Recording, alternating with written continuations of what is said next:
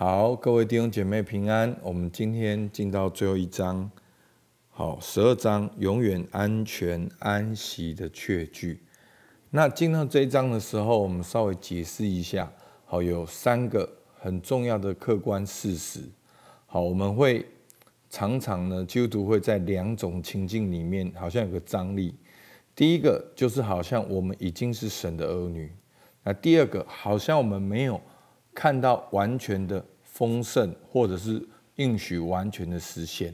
好，那这些呢，在约翰福音十六章三十三节，好，耶稣已经讲了，我将这些事告诉你们，是要叫你们在我里面有平安，在世上你们有苦难，但你们可以放心，我已经胜了世界。所以呢，耶稣讲呢，第一个就是说。我将这些事告诉你们，是要叫你们知道，在我里面有平安。所以呢，在基督第一个客观事实就是在基督里有平安。好，我们已经是神的儿女。那个不平安怎么来的？那个不平安就是人在最终离开神，跟神没有一个和好的关系，我们就永远没有办法平安。但是呢，因为耶稣基督的应许，我们在基督里有平安。我们已经是神的儿女，已经与神和好了。但是呢，耶稣也说，在世上你们有苦难。好，第二个客观事实就是说，虽然我们已经是神的儿女，但是我们还是在世界上，在这世界上不完全、不完美，还是有苦难、有挑战。好，有仇敌的工作，有我们活在一个未信主的世界里面是主流。好，但是耶稣应许说。你们可以放心，我已经胜了世界。好，在最终的结局，耶稣基督已经胜了这个世界。什么意思呢？就是耶稣基督已经为我们罪被钉在十字架上，而且他已经复活了。所以基督徒有一种已然，就是已经成就，但是还没有完全成就。那个已经成就，就是我们是神的儿女。但是还没有完全成就，就是我们还是在这世界上。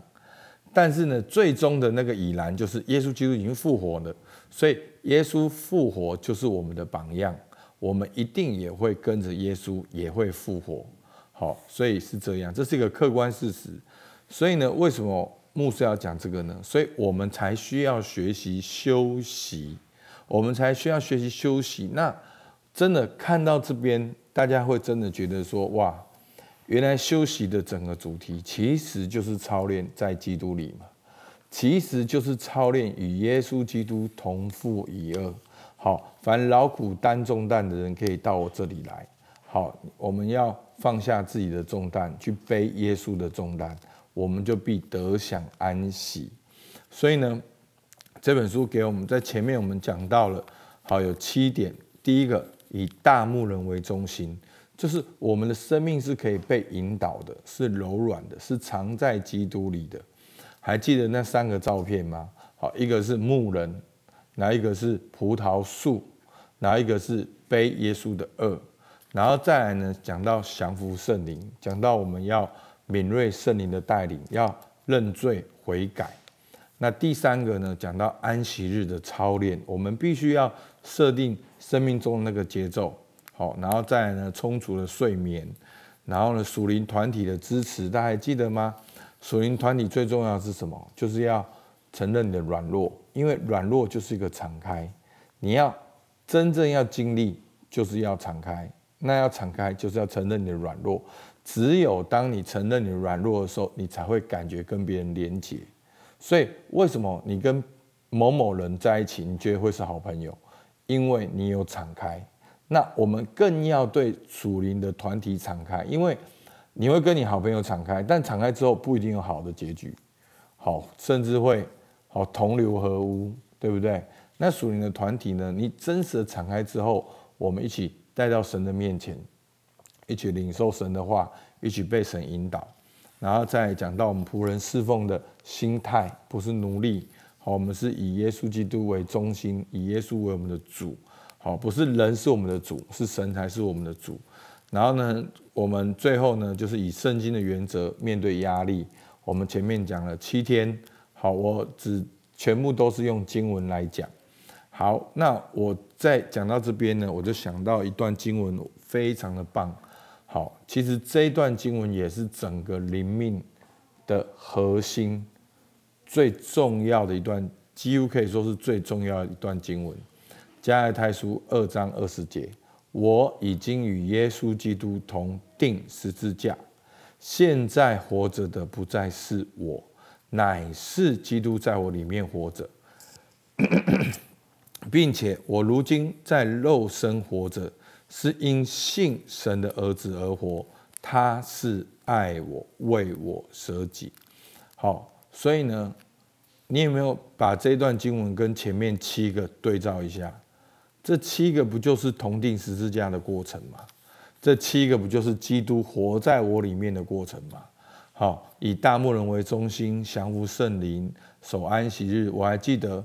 我们在讲独处的时候，我们讲到耶稣很多的见证，然后呢，属灵团体仆人侍奉，这几乎全都是以基督为中心，效法耶稣，我们就能够得享安息。好，那今天呢，我们讲到了这个最终极的这个永远安全安息的确据。好，所以呢，刚才我们讲到呢。我们在基督里面有平安，我们已经是神的儿女，但却在世界有苦难。而耶稣说：“我已经胜了世界。”所以这是一个盼望，这是一个应许。因为这个盼望跟应许，让我们能够勇敢活着，面对苦难。好，那在我们现在，我们现在这个时候，好，我们知道这个国际最大的新闻，乌克兰。好，正面对这个俄罗斯的这个侵略，那他们正在一个苦难的过程中。那现在他们有一个盼望，就是欧洲好北约的军队能够来帮助他们，或者是美国能够怎样的来帮助他们。好，那我要讲的重点是在这个战争当中，他们有个盼望，就是真正国际的国家能够出兵出手来帮助他们。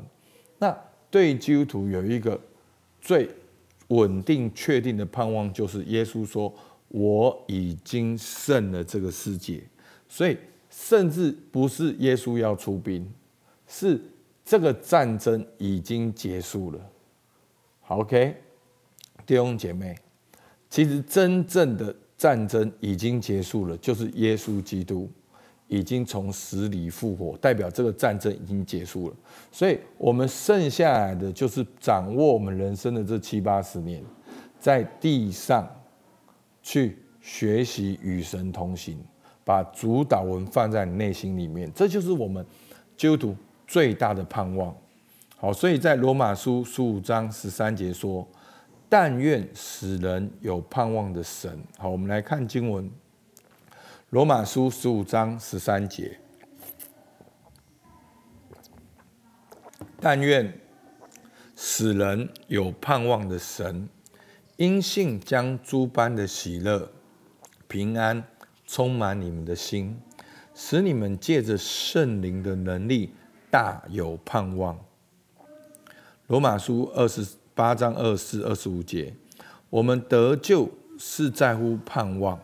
只是所见的盼望不是盼望，谁还盼望他所见的呢？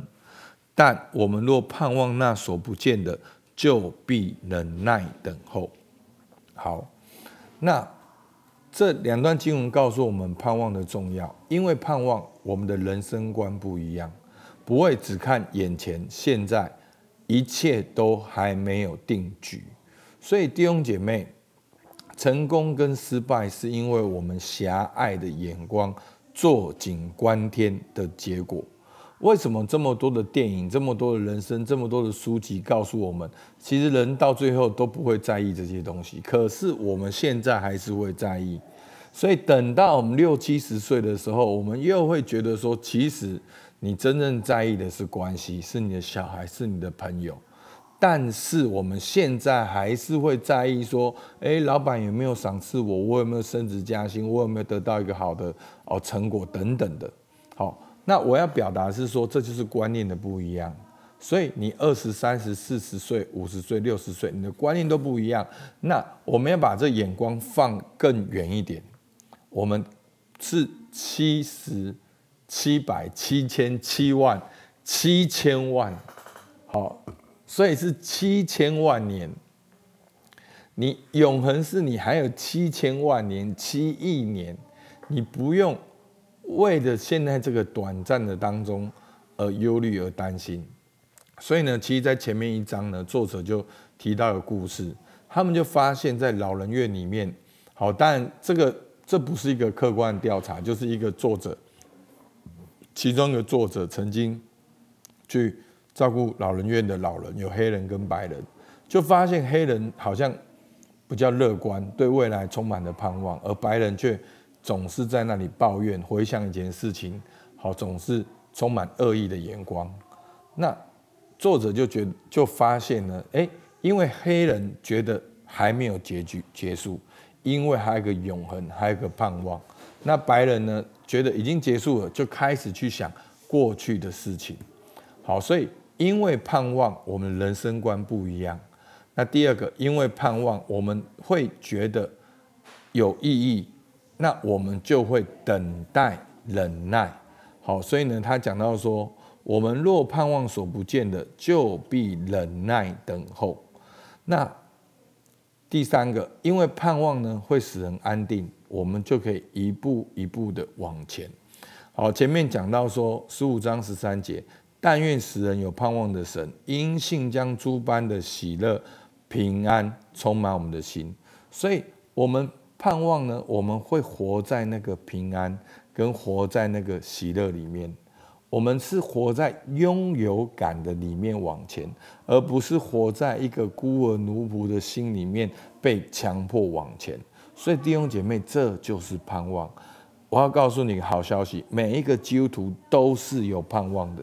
不要被眼前的事情所限制住，求神打开我们的眼前，看见更远的，看见更大的。所以那个主导文的祷告很重要。我们在天上的父，愿人都尊你的名为圣，愿你的国降临。好，所以那个是神的国，神的名是还有更大的。所以呢，那我们要怎么得到这个盼望呢？好，在这个前面十五章十三节说，使你们借着圣灵的能力大有盼望。所以圣灵是三位一体的神，圣父、圣子、圣灵，圣父创造，圣子救赎，圣灵施行救赎。圣灵是把我们人跟神之间的那个桥梁，我们能够经历到神。